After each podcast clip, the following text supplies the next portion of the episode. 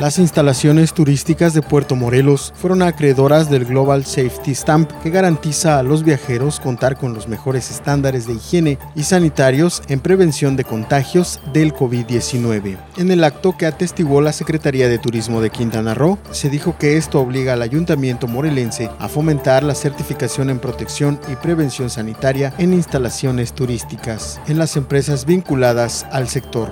El Global Safety Stamp está respaldado por el Consejo Mundial de Viajes y Turismo, con que se satisface la nueva realidad en higiene y medidas de protección sanitaria para los viajeros. La Secretaría de Turismo emitió un mensaje en el que sostiene que se complace con Puerto Morelos por ser destino Safe Travels, como parte de una red global de rápido crecimiento de importantes destinos nacionales, regionales y locales. Estos se han comprometido a reconstruir la confianza entre los viajeros para que sigan disfrutando de este destino.